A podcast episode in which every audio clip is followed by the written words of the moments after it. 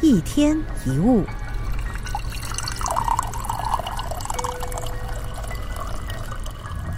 你有看过马戏团将大象拴在地面上吗？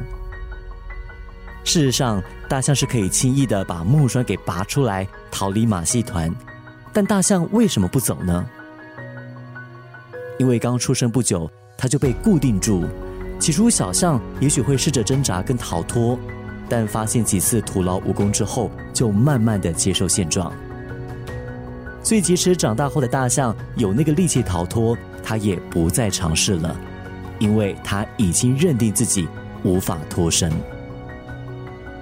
但想象一下，如果有一天大象再一次尝试挣脱，会发生什么事呢？它就会发现，原来自己认定的束缚是假的，它就能够摆脱现状，奔向自由。所以很多时候，束缚我们自己的，往往就是自己。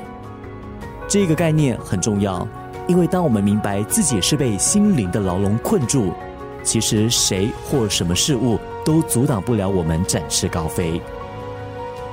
我们每一个人都拥有自由意志，可以自主选择。